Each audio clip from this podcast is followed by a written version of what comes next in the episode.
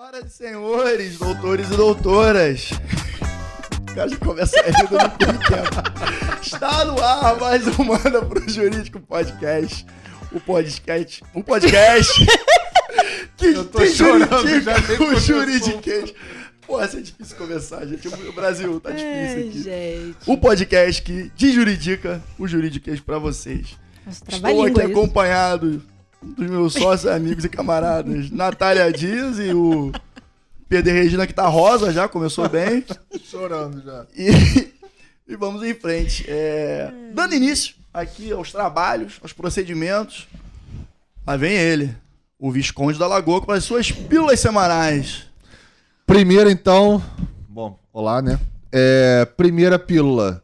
Aplicativo Valeu, que o nosso querido prefeito Dudu Paz criou para incentivar, dando incentivo não só aos estabelecimentos comerciais, como aos entregadores. Então, acho que foi uma iniciativa bem válida. Tomara que dê certo.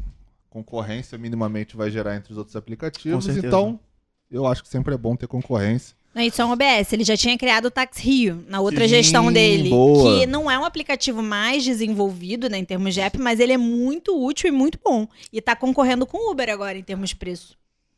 É. é- é- é- não, o aplicativo é excelente, É. mas acho que ainda não compete com porque táxi tem as restrições lá. Não, apesar sim. dele conferir descontos, mas, é, mas Finance- é muito bom. É muito mas, bom mas o preço de vez em quando tá pareando. Acho que essas iniciativas são muito produtivas. E falando de Eduardo Paz, carnaval, né? Esse mês É. agora, abril, teremos mais um carnaval. Eu não sei se na cidade de vocês, no estado de vocês também vai ter. Aqui no Rio teremos dois esse ano. É o Rio, né, gente? É.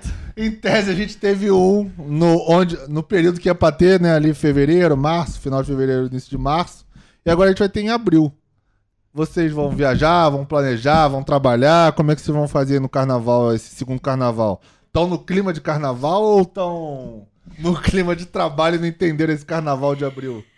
Cara, eu não entendi. esse- Eu não entendi o primeiro carnaval. Não sei Não, se eu entender, envelheci. todo mundo eu entendeu não o sei se eu envelheci, mas assim, eu não entendi no sentido mas que não vivi. Eu fui pra Teresópolis, cara. Eu fui pra Teresópolis carnaval. Eu, as já passei galinhas, um, minhas car- amigas. um carnaval na serra. não tem nada a ver. Tem sim, é bom. Não pro tem- não, não- pro é. velho cansado, trabalhador, proletário, vale a pena. É esquisito.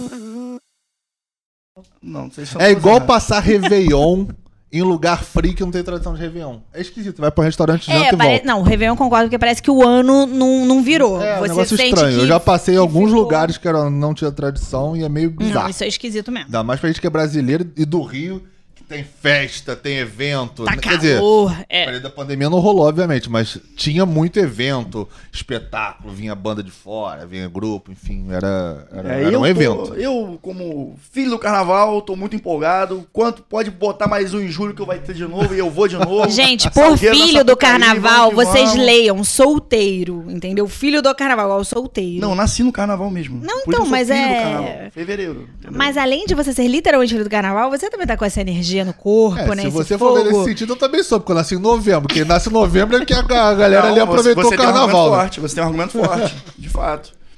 É, mas, temos mais algo a adicionar, Visconde? Não, acho que pílulas jurídicas hoje tá Pílula bom, né? Porque a minha É. semana foi tensa, então vamos que vamos. Falando em semana tensa, Natália, desabafos, algo que quer compartilhar? Reclamar de alguém? Sempre bom reclamar Gente, de o. Rodrigo que tá aqui, ó, cultura da exposição. Não, uma semana que hoje é terça-feira, a gente tá gravando excepcionalmente às terças, então a semana começou tensa, mas a tendência é melhorar, a gente tá aqui num clima bom, pele boa. Tá dando tudo certo, só sucesso. Aliás, a tendência a melhorar é semana tensa. Eu tava vendo uma entrevista do podcast daquele maluco que fala: Sexta-feira, meio-dia, pode olhar aí. Esqueci o nome dele, sabe? Da cerveja.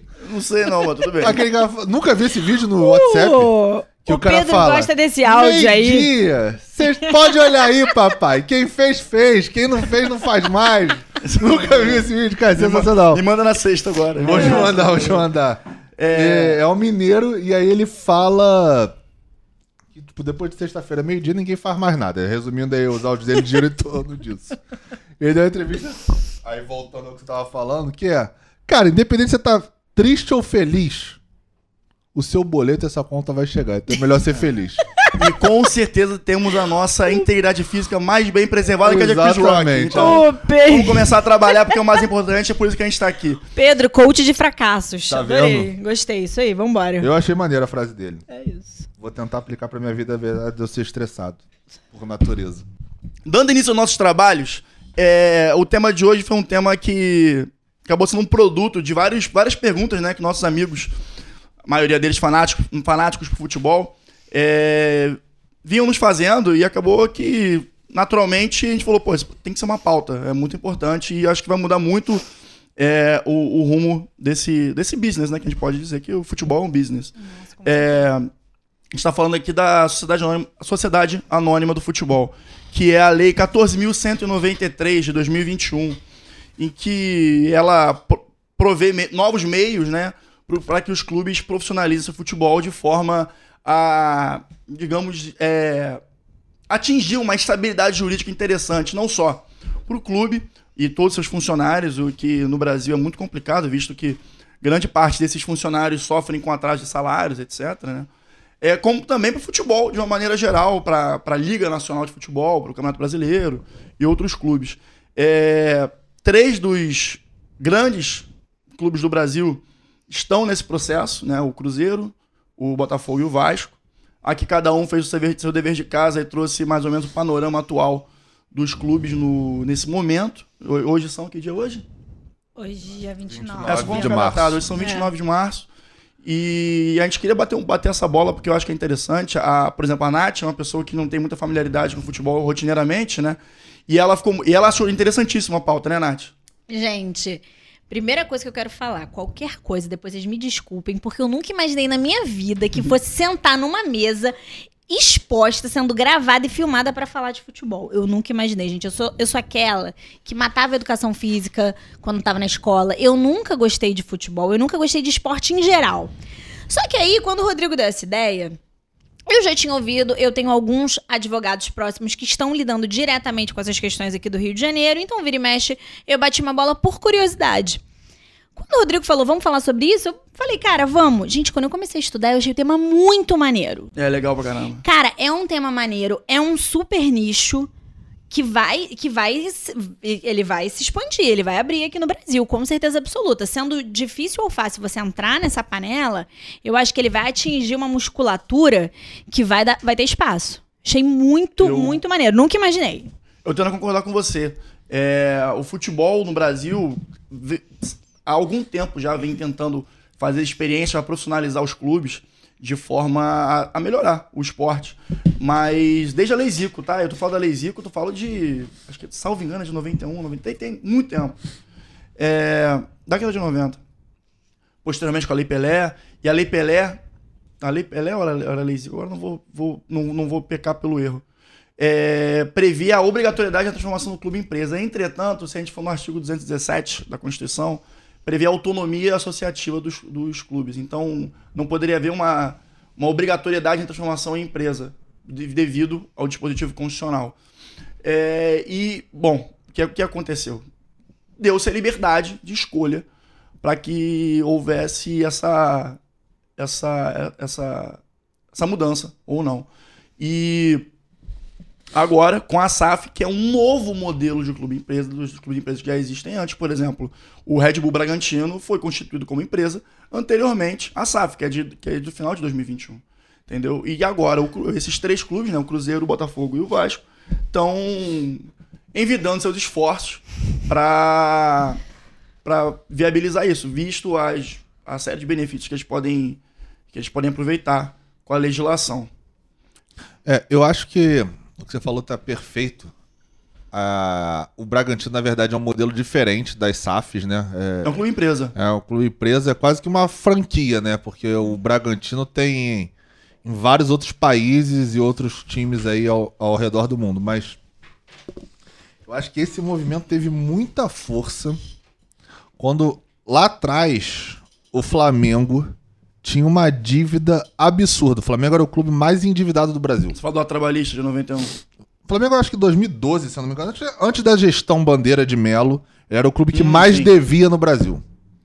E aí todo mundo que acompanha futebol sabe, o Bandeira deu uma organizada financeira na casa, o Flamengo começou a dar uma alavancada financeira, começou a arrecadar mais do que devia e depois teve os títulos, as consagrações e tudo mais, até num segundo momento numa outra gestão com o Landim.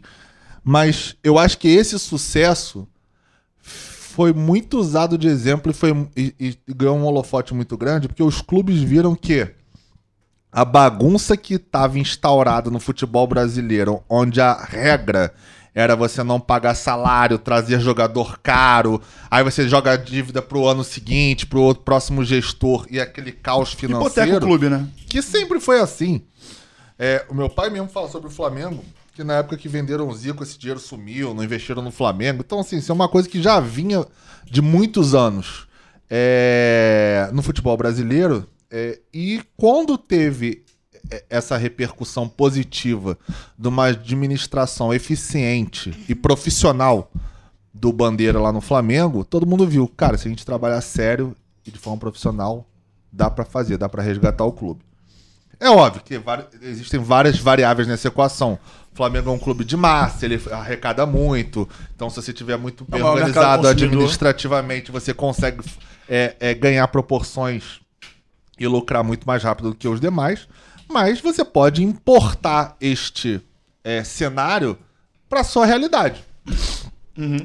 Agora, esbarra em conselho de clube, que sempre tem interesses escusos de, de conselheiro. Todo clube tem um problema com conselheiro. Tem a politicagem interna. O próprio Flamengo até hoje tem politicagem interna. Então, assim, isso que é o complicado quando você trata de clubes que não são empresa. Porque você não tem essa organização e você não tem as exigências legais que uma empresa deste porte, que são os clubes de futebol brasileiro, que são arrecadam muito, apesar de deverem muito também, tem. Então, quando você não tem uma responsabilidade financeira, uma responsabilidade administrativa, você acaba tendo esses, essas falhas que geram dívidas impagáveis, né? Então é aí que começou com o Cruzeiro, que são os exemplos que a gente vai citar aqui hoje, Cruzeiro, Vasco e Botafogo, e que são os maiores, né, do, de clubes com maior proporção, maior é, é, visibilidade e que eu acho que é por isso que eles viram, se viram numa situação que ou a gente profissionaliza ou a gente pode acabar. Sim. Que a dívida ficou impagável. Aproveitando o gancho que você falou da gestão do Flamengo, enfim, do, todo, todos os, os benefícios, os exemplos positivos que eles trouxeram. Que eles, eles né, quando falou eles, a, o, o, o grupo diretor, né, a, nova, a gestão do Flamengo, a, o caput da lei é muito claro no que, no que se propõe, né? Que é a instituição da sociedade anônima do futebol e dispõe, e dispõe sobre as normas de constituição, governança, controle, transparência, meios de financiamento da atividade futebolística, tratamento dos passivos das entidades de prática desportiva e regime tributário específico. É Ou quase seja, uma cartilha da governança corporativa. Exatamente, né? exatamente. Perfeito. O que não houve no Brasil. Exatamente. Nunca. A gente nunca viu um exemplo disso no Brasil.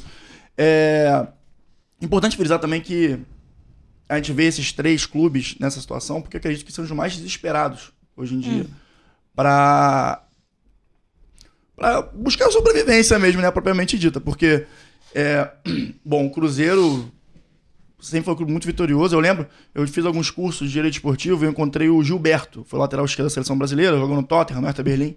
Ele falava, cara, o Cruzeiro era um clube que todo jogador queria jogar, porque o salário era em dia, a estrutura era perfeita, o time era sempre competitivo. Quer dizer, não tem erro ali. Você vai, você vai praticar o futebol da maneira como ele deve ser praticado no Brasil. E em questão de quatro anos, uma, uma gestão né, de, um, de um grupo político, o Cruzeiro foi abaixo, basicamente.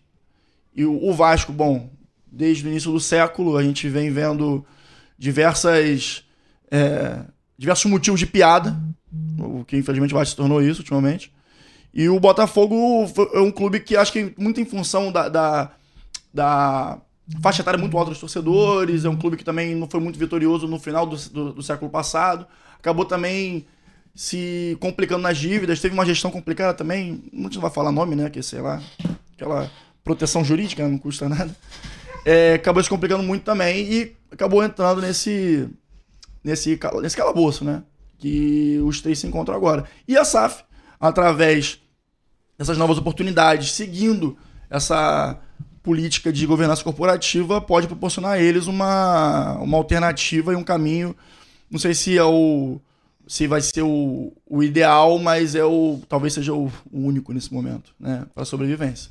É, porque eu acho que quando você não tem uma gestão é, eficiente e que você não consiga trazer investidores, patrocinadores para poder alavancar, você vai ter que chamar ajuda, né? Isso. Porque a maioria do- dos dirigentes, inclusive, eles não são profissionais.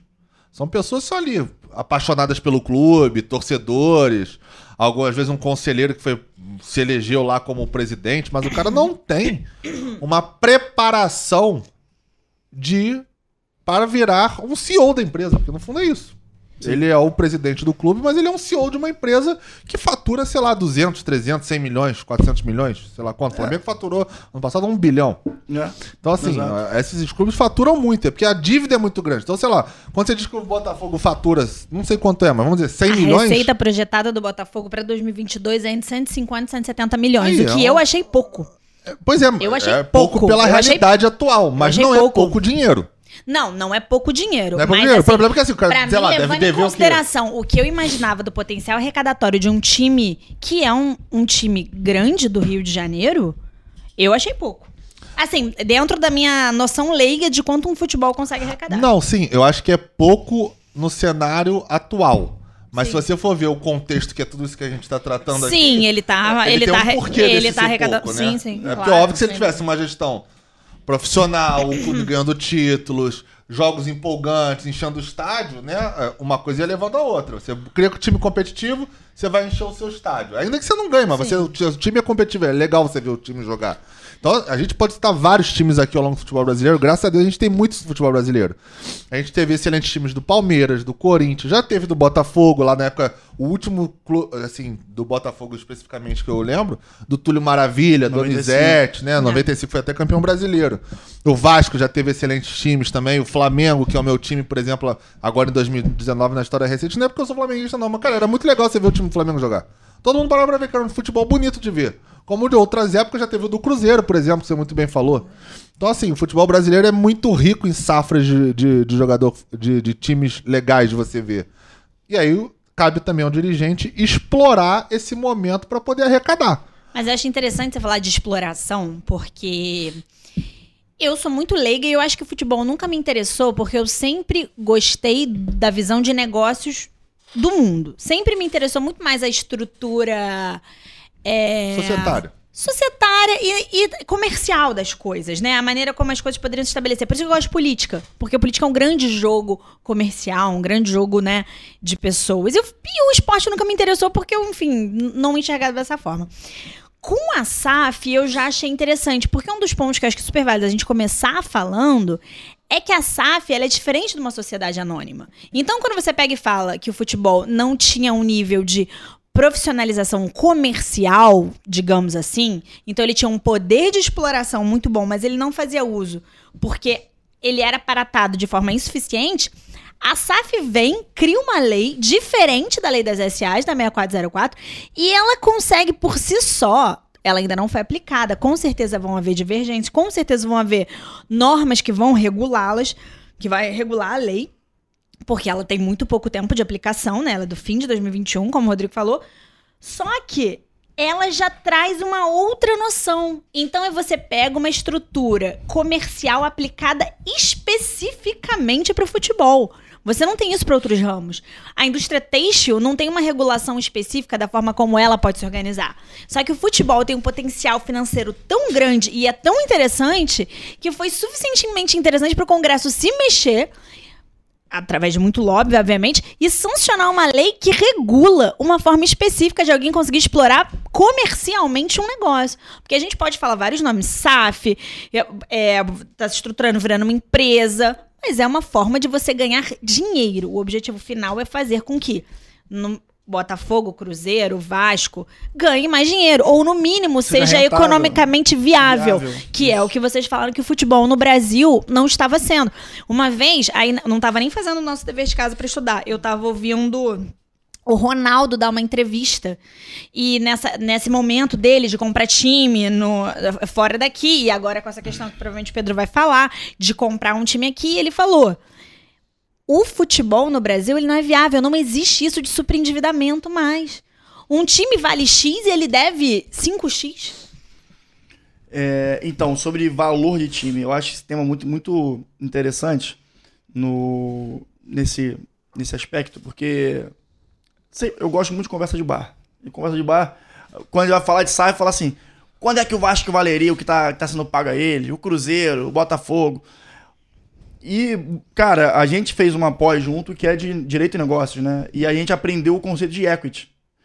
E o valor do Vasco é imensurável, do Botafogo Williams, tá falando do time do Garrincha, a gente tá falando Com do certeza. Cruzeiro, que é um dos maiores clubes do, do Brasil. O Vasco, aí se eu falar do Vasco, ferrou, porque eu sou vascaíno. Eu posso falar desde, desde a fundação dele. É o porquê que eu acho o Vasco tem a história mais, mais bonita da história. É, enfim. Lá vem o Vasco, lá vem, lá vem o Pedro. Enfim, Gente, aqui, vou pra equilibrar aos. A, a, a quem tá ouvindo. Um é Vascaíno, outro é Flamenguista e eu sou café com leite. eu não consigo nem, nem. Eu fui no Maracanã pela primeira vez. Gente, mas ué, o Diego. Vou mandar um zap me, me propôs em aqui. casamento. Me propôs em casamento, é ótimo, né? Me pediu em casamento. Gente, a primeira vez que eu fui no Maracanã tem duas semanas. Ver um jogo de futebol. Eu tinha visto show, festa, agora é jogo. Gente, de- olha pra vocês terem noção do nível da minha ignorância. Eu não sabia, todo mundo vai rir de mim, inclusive vocês, que não tinha narração no estádio. Eu a juro! Eu achava que o narrador, que você no estádio ouvia o que tava, o que tava sendo ro- rolando lá, cara. Mas deixa eu só concluir. Eu só concluir. Narração no estádio tem, mas você não vai ouvir porque ele tá na cabine, né, no caso. Deixa eu só concluir o que eu queria falar. Então, esse valor é muito variável. Então, é por óbvio que os investidores vão procurar times com valores momentaneamente, preços baixos com valores altos. Que é o caso desses três. O Flamengo, hoje em dia, a gente tá falando de um valor na casa de, sei lá, 5 bi. 5 bi Sim. entendeu? O Vasco, o- o- fazendo o valuation deles, a gente fizer a conta, já até entrando um pouco na, na pauta do Vasco, são 70% do- da SAF. Talvez a gente tenha que dar um, um um passo pouco atrás. Cont- O que a gente está falando aqui é o seguinte: quando a gente vai transformar um clube em SAF, a gente não vai transformar o clube inteiro, a associação inteira esportiva. A gente vai. Existem três tipos, né? Que você pode passar o clube associativo todo para uma SAF. Você pode fazer uma cisão entre o clube associativo, abrindo um outro CNPJ para que essa, esse investidor, comprador, transforme essa empresa para atividade de futebol. Ou você pode começar do zero. A gente pode fazer aqui o MPJ Futebol Clube e começar o nosso time de futebol. São os três tipos. No caso do Vasco, vai haver essa cisão. E nessa cisão, o Vasco vai. a- o, o investidor, né? é, que já tem uma, um memorando de entendimentos, é, vai comprar 70% do Vasco por 700 milhões, né? O valor é esse. Então, fazendo valuation, se, se 70% são 700, uma conta bem simples de padeiro, o Vasco vale um bi hoje em dia, né? E a partir daí vai, vai haver essa, essa questão do equity. Que o, nesse momento o Vasco vale isso. Mas se for uma boa gestão, o Vasco vai triplicar de valor. Com certeza. E o mesmo pode acontecer pro Botafogo e pro Cruzeiro.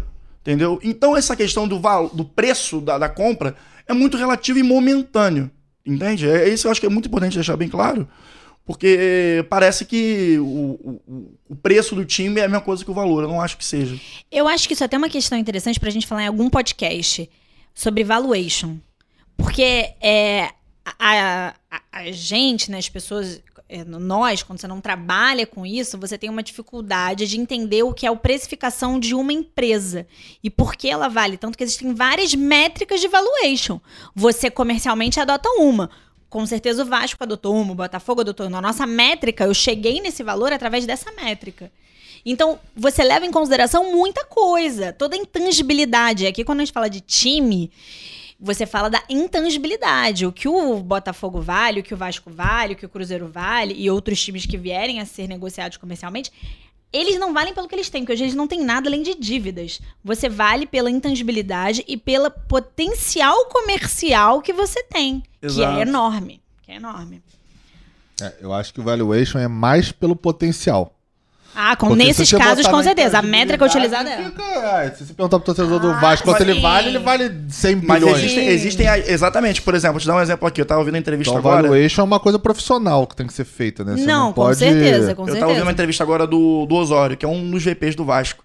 Ele falou o seguinte: o, o investidor do Vasco, né? O, são- é a 777 Partners, eles estavam querendo comprar São Januário. Ele falou: não, não está à venda São Januário. Não, não existe essa possibilidade. E aí, enfim, teve outra rodada de negociações, aí chegou num meio termo lá que o Januário vai ser locado para a 777 fa- o dispor das atividades lá esportivas durante 25 anos renováveis por mais 25. Inclusive, isso é um bom ponto que você trouxe, porque Dois, dois pontos sobre isso, inclusive. Volte e meia, quando um clube tá com dívida, se discute a penhora de São Januário, por exemplo, do estádio do Vasco, que já aconteceu, inclusive, com o Vasco, né? Já Aconteceu também com o Flamengo, outras épocas do estádio da Gávea e tal, eles botam lá a penhora pra poder quitar uma dívida. E aí o clube se vira pra, obviamente, não ter aquele bem penhorado, porque não dá pra vender, lá, lá, lá, e acaba pagando ali fazendo acordo.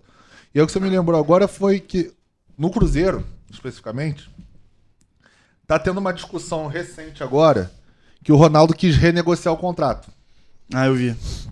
E aí uma das discussões que teve, porque o, o Ronaldo queria que botasse a Toca da Raposa 1 e 2, lá que é o, é o centro de treinamento do, do Cruzeiro, como na SAF. Ou seja, ele receberia aquela Toca da Raposa, botaria no nome da SAF, tiraria do Cruzeiro, botaria na SAF. Nem como aí- garantia, como propriedade da SAF. propriedade da SAF no primeiro momento, para que ele virasse o dono, porque ele é o dono da SAF, então, consequentemente, não é aquilo. E aí começou a ter essa discussão: pode, não pode, quais são os argumentos favoráveis, quais são os contras. E aí, primeiro, todo contrato pode ser renegociado, né? Que é uma coisa assim, que é normal do torcedor, quando você ouve que o, o Ronaldo, que é lá o investidor do. do é o dono, né, do, da SAF do Cruzeiro, quis renegociar, se não fosse assim, ele ia vender a parte dele que ele ia sair do negócio.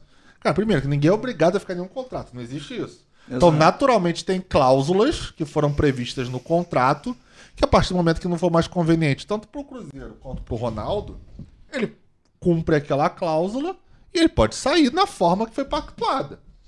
Pode ser que tenha uma multa, pode ser que não tenha, mas vai estar lá previsto no contrato como é que é feita essa retirada dele, no caso, se ele não tiver de acordo com, os com, com, com a pauta lá que, que ele está propondo. Então, sobre esse tema exclu- exclusivamente, é, basicamente as duas divergências são: um, poderia fazer essa transferência?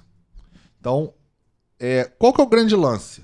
Quando você está tratando de um clube endividado como o Cruzeiro, por exemplo, é, a questão é. São, ali basicamente são os credores, né? Então, você, quando você faz uma negociação, por exemplo, com a Procuradoria do Estado, porque você tem uma dívida fiscal como o Cruzeiro tem, e que você deu em garantia a toca da Raposa, por exemplo, que é o Centro de Treinamento do Cruzeiro, como que você faz essa transferência para uma outra pessoa que não foi aquela que você previamente fez o acordo?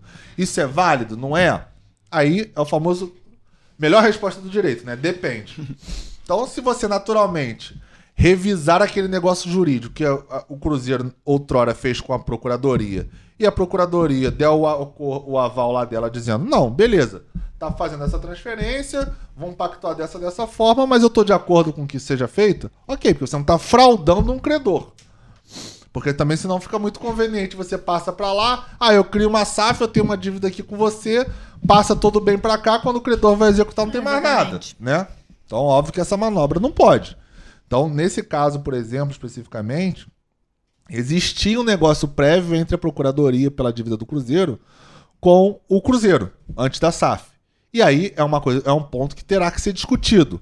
O outro ponto é que para esses assuntos imobiliários, questão de cessão de direitos, tal, você tem que convocar uma assembleia específica.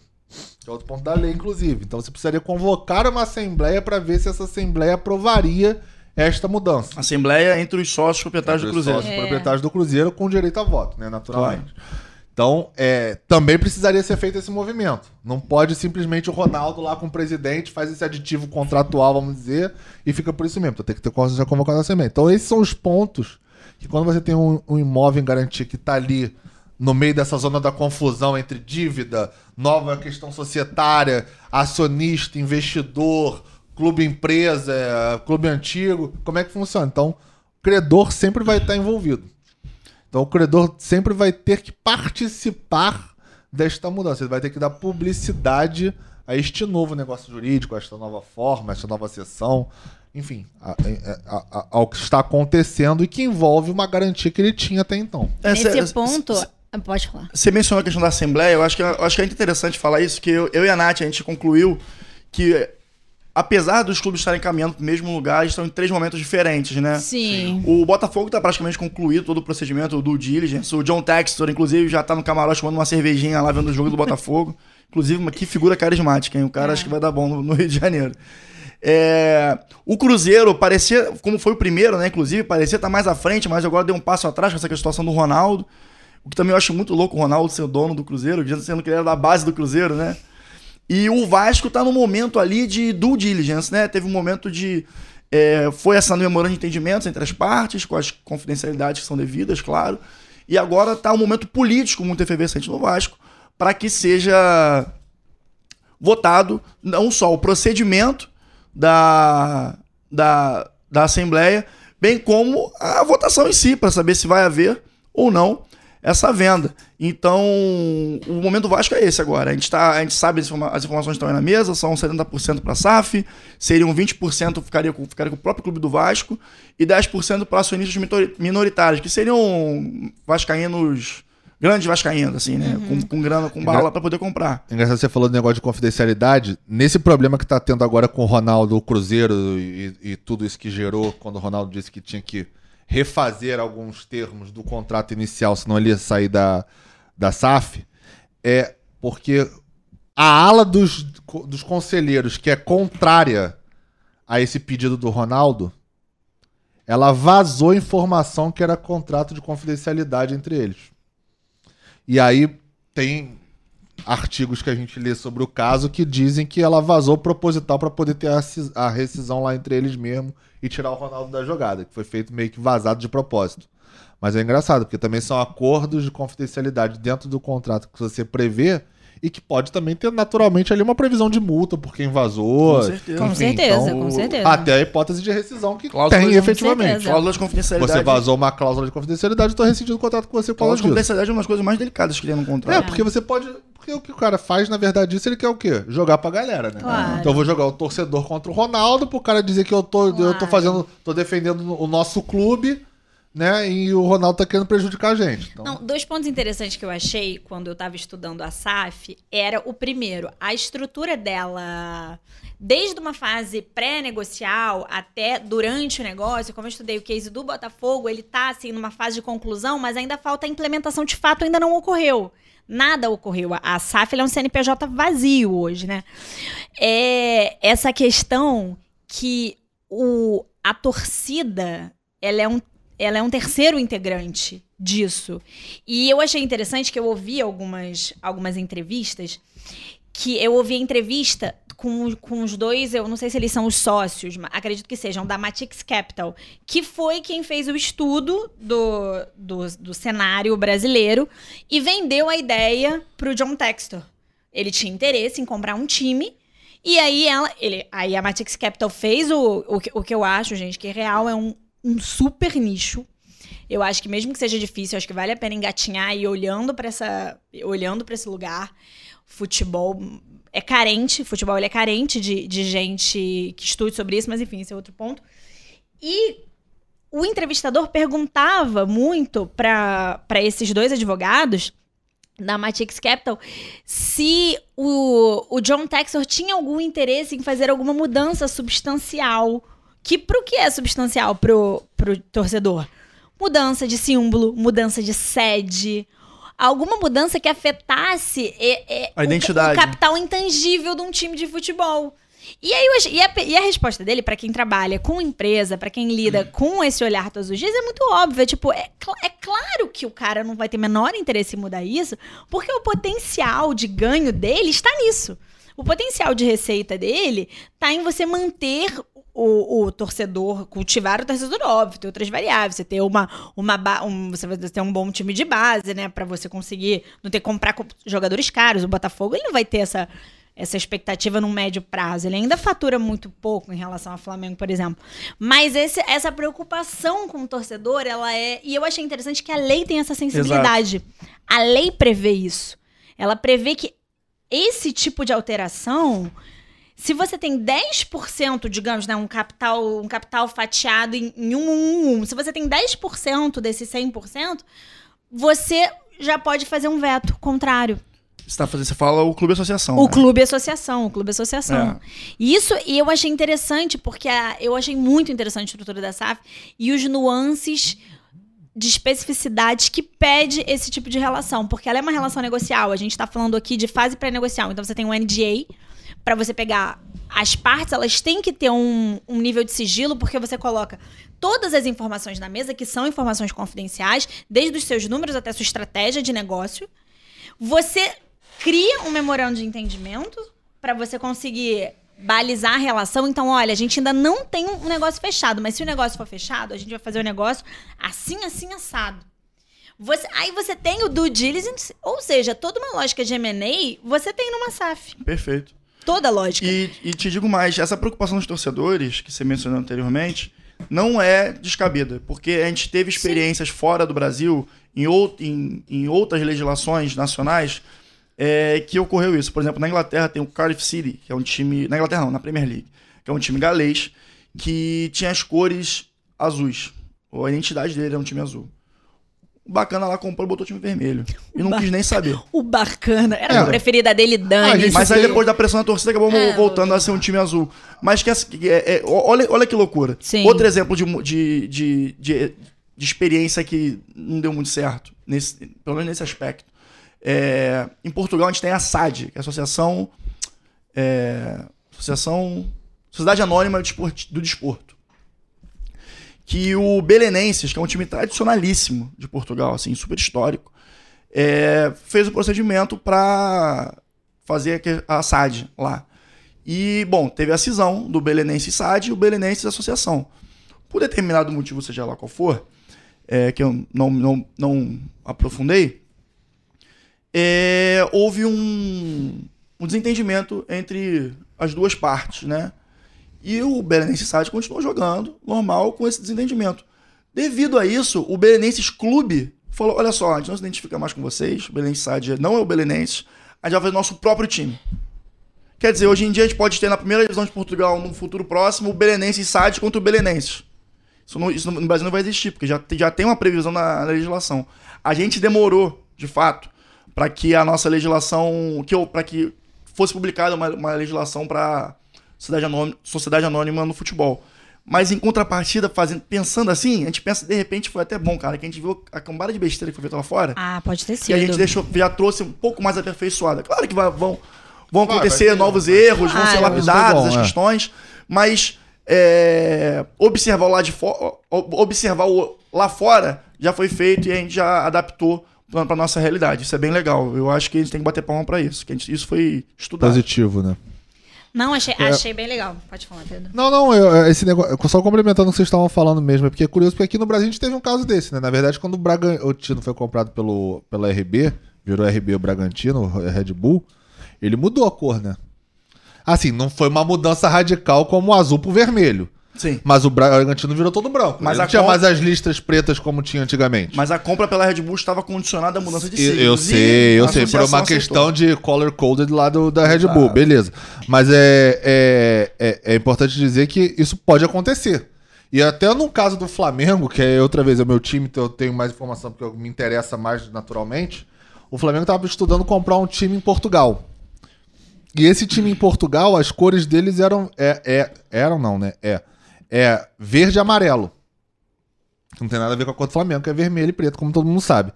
E aí, uma das perguntas que começou a gerar debate na coisa é quando, quando a gente. Se a gente comprar efetivamente esse time de Portugal, vai mudar para preto e vermelho? E aí o acordo entre eles era que não, não iria mudar. O Flamengo ia manter por questões para não, não tirar os torcedores do clube lá português a, a identificação que eles tinham justamente pela cor, pela bandeira, para não, não perder esses torcedores. Então o Flamengo manteria as cores lá do clube que era O grupo City, se Original. não me engano, fez isso com Granada da Espanha também, que são as cores são vermelho e branco.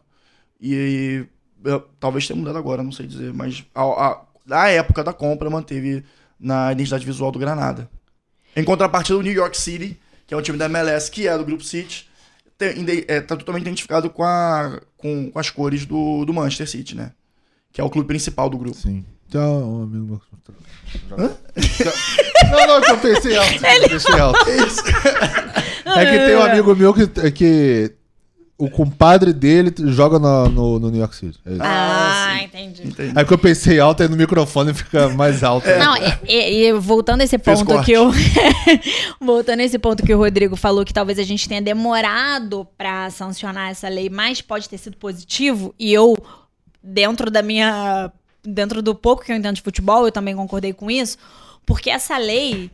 Ela é uma lei muito focada em governança. Sim. E quando eu fui ler sobre a Matix Capital, eu olhei eles e ouvi os sócios falando, eu ouvi as entrevistas que eles deram, o que eles falaram, e eu só vi esse caso porque eu não me interesso por futebol, então não é o tipo de notícia que eu vou consumindo no meu dia a dia. Não é isso que eu foco. E o meu noivo é flamenguista, então eu não, não ouço isso em casa sobre a SAF.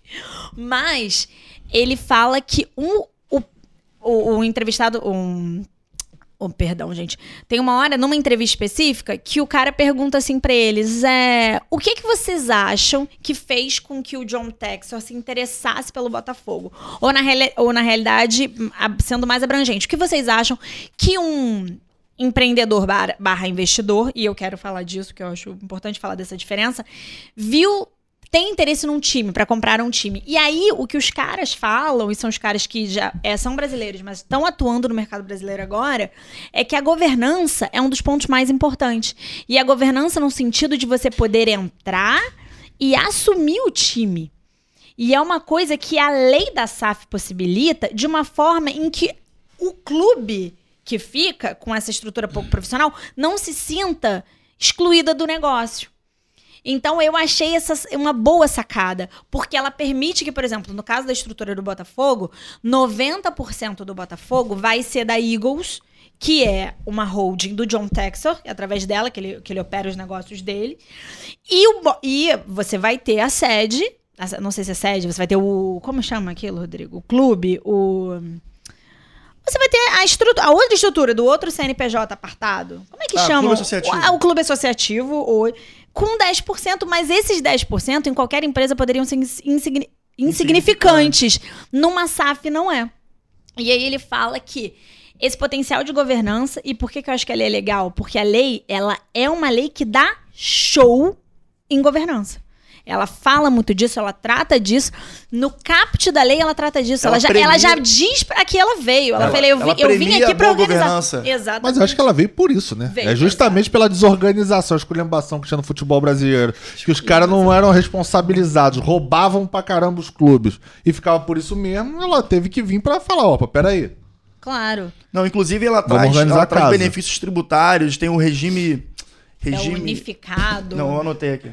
Regime tributário específico, Isso. em que você, enfim, tem uma série de, uma série de benefícios, seguindo um planejamento é, específico lá que você. De 6 a 10 anos pode sanar isso, enfim. Sim, tem uma sim, série você tem de... um jeito diferente de pagar suas dívidas. Isso, Você pode, pode um- fazer unificado também, juntando as dívidas trabalhistas com as dívidas cíveis. É, isso tudo só vai ser é, provido aos clubes se eles seguirem essa governança que é tão necessária certeza. pro futebol hoje em dia, né? Que, cara, é, eu até, a gente até brinca assim, lá, eu sou vascaíno, e o pessoal brinca, Ih, daqui a pouco o lateral direito de 2007 vai entrar na justiça contra o Vasco, vai cobrar um milhão e meio de reais por uma dívida trabalhista. Porque a realidade hoje em dia é essa. Muita, infelizmente, tem muita gente que é contra ainda. E eu, eu não, não vejo problema nenhum a pessoa ser contra, porque até porque não existe modelo certo. É, é, não existe fórmula, é uma fórmula mágica, fórmula única. A gente tem vários modelos. Alguns podem ser mais adequados, outros não. É, que falam. é, ah, mas o clube não vai ser mais nosso. Mas não é há muito tempo, guerreiro. É, É da Receita Federal. é verdade. das dívidas da- do TRT. e, enfim, de dívidas cíveis É. aí, de prestadores de serviço, etc. O clube, o, o- esses em específico, estão todos é, hipotecados. Estão todos hipotecados e sobrevivem é, pela proteção do- da associação né, esportiva, do, do, do modelo societário de uma associação. Mas vão, vão se.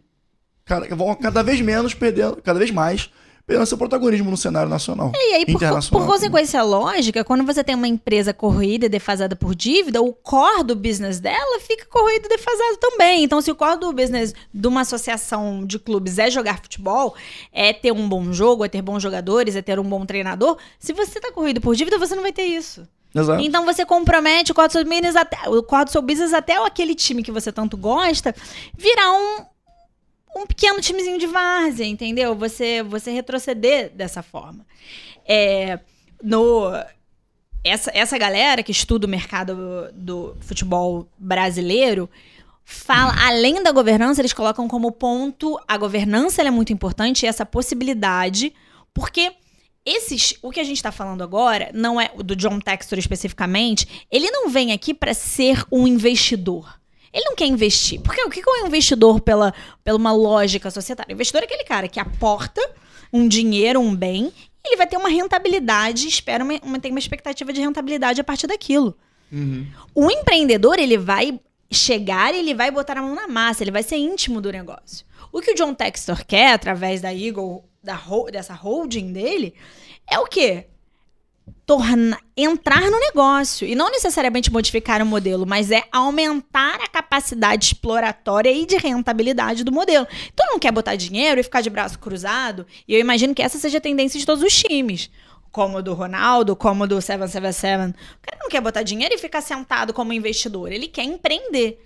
Ele vai fazer mudanças no negócio. Não mudanças substanciais, tipo, ah, mudar a insígnia, mudar a cor, mudar, mudar a sede, eventualmente, mas é fazer uma mudança para tornar o negócio mais rentável. E uma das coisas que eles falaram também, que eu achei legal, é sobre o tamanho do passivo, mas é que eu nem acho que isso de deva ser tão relevante, porque o tamanho do passivo pode ser sanado de acordo com o seu potencial comercial. E tem uma coisa também que são investidores internacionais e o real está muito desvalorizado.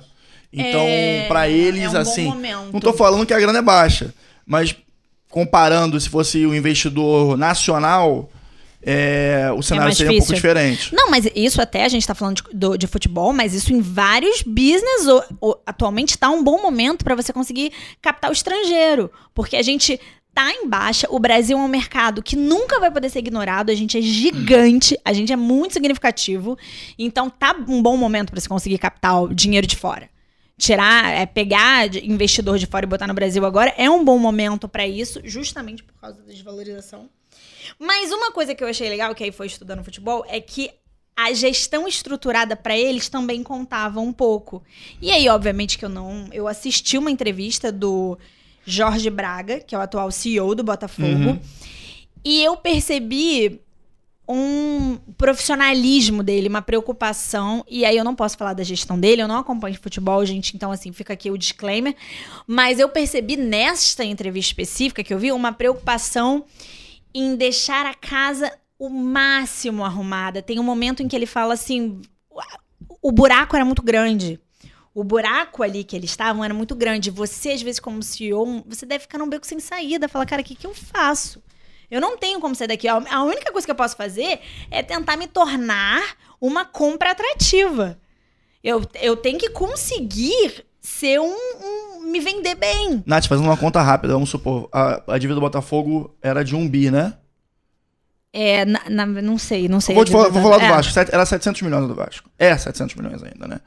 É 700 milhões, 700 milhões é, vamos pensar, vamos botar a Selic, vamos botar um índice da Selic, que hoje em dia tá em 11. 11, 11 e pouco. É, 11 e pouquinho, 11, 11 Em um ano, a dívida. Eles tentando pagar a dívida É. do Vasco. Em um ano, você põe mais 11% sobre os 700 milhões, ou seja, vai para mais de 770 milhões. Ou seja, só em um ano, o, O cara, cara toma- tem- já acumula mais 700, 70 milhões de dívida. De dívida. Mas Não. acho que o grande lance dessas SAFs, quando você falou qual é o interesse do investidor, por que, que o investidor faz isso, ainda que ele não seja um apaixonado pelo Botafogo, como um cara que é um americano, por exemplo, obviamente não era torcedor do Botafogo, é que eu acho que é isso. Ele, trai, ele sabe que ele tem o know-how da profissionalização e da governança.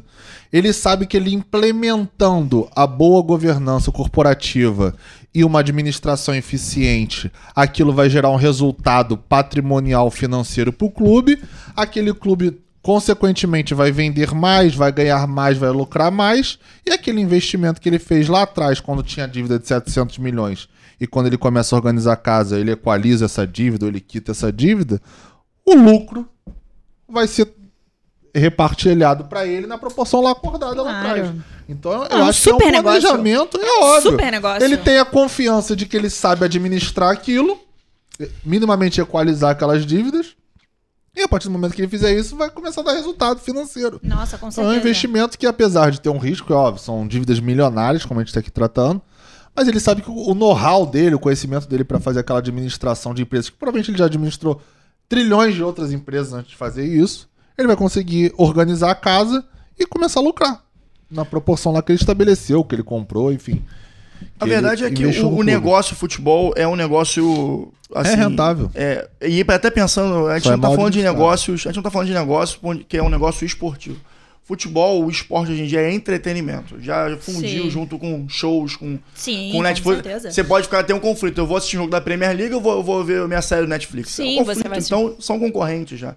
Então, o esporte hoje em dia pode ser, é, pode ser considerado como o professor, o advogado Marcos Mota fala muito isso. Ele começou, eu, a primeira vez que eu vi foi da boca dele. É Sportainment, que é o entretenimento esportivo. Então, mas aí só o americano faz muito bem, o brasileiro podia pegar Exato. esses A gente já até né? falou isso no episódio passado. Coincidentemente, o episódio passado. Do- coincidentemente, o John Textor é americano e a 777 É. também é americana, lá de Miami. Sim. E o Ronaldo já teve uma experiência que já Ronaldo- rodou o Claro. mundo. Então, Ronaldo, Ronaldo, Ronaldo, nesse Ronaldo tem uma outra visão, né? Agora cabe, bom, os, assim, nos próximos capítulos, o Vasco, o- as próximas votações em Assembleia. Esse embrolho aí do, do Ronaldo, realmente acho que, é, pelo menos o pessoal que acompanha foi pego de surpresa, né?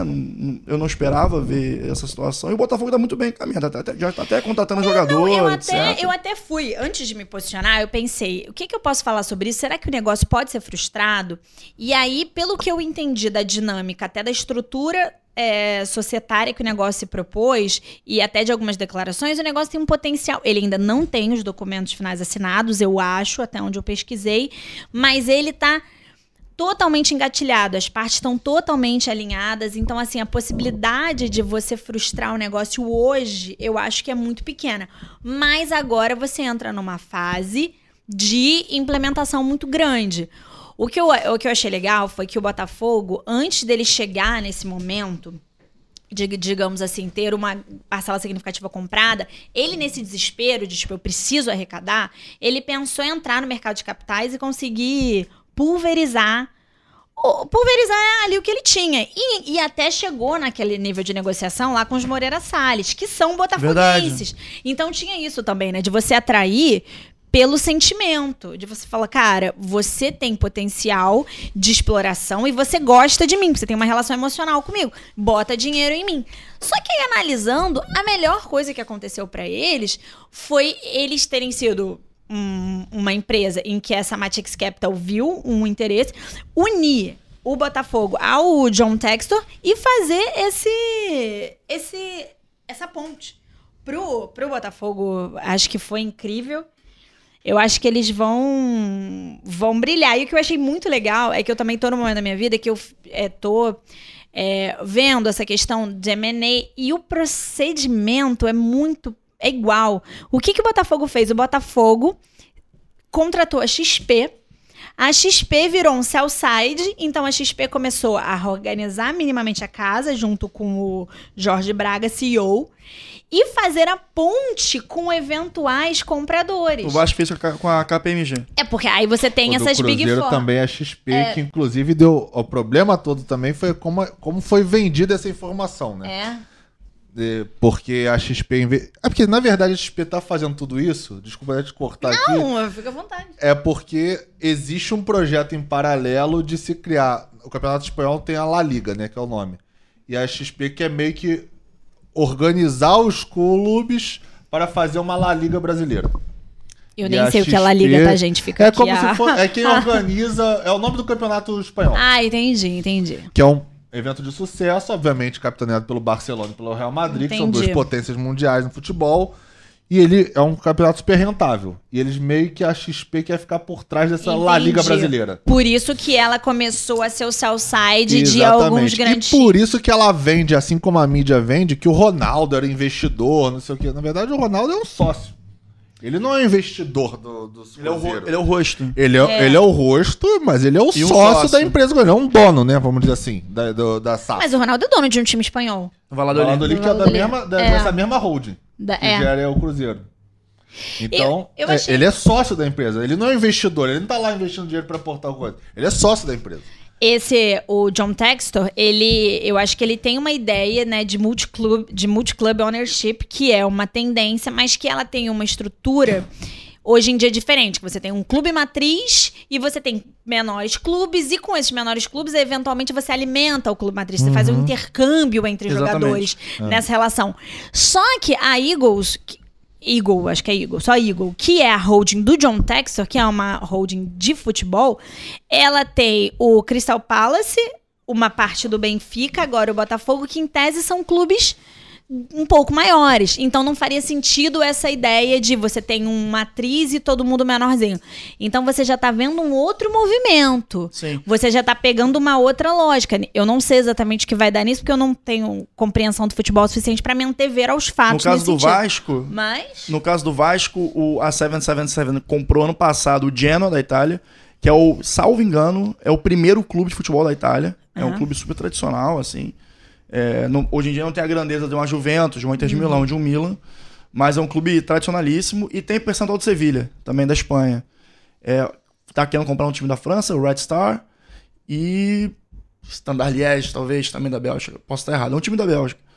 É, quer dizer, são, e são times que, como você falou, tem uma identidade própria já É, muito muito- característica. Não tem como você unificar a, identidade visual do Vasco com o Genoa. É. Não tem como. São coisas diferentes. Mesma coisa o Crystal Palace com o Benfica. Coincidentemente, é Eagle Capital e o Crystal Palace e o Benfica tem como símbolo as águias, né? É, mas. Menos aí... o Botafogo.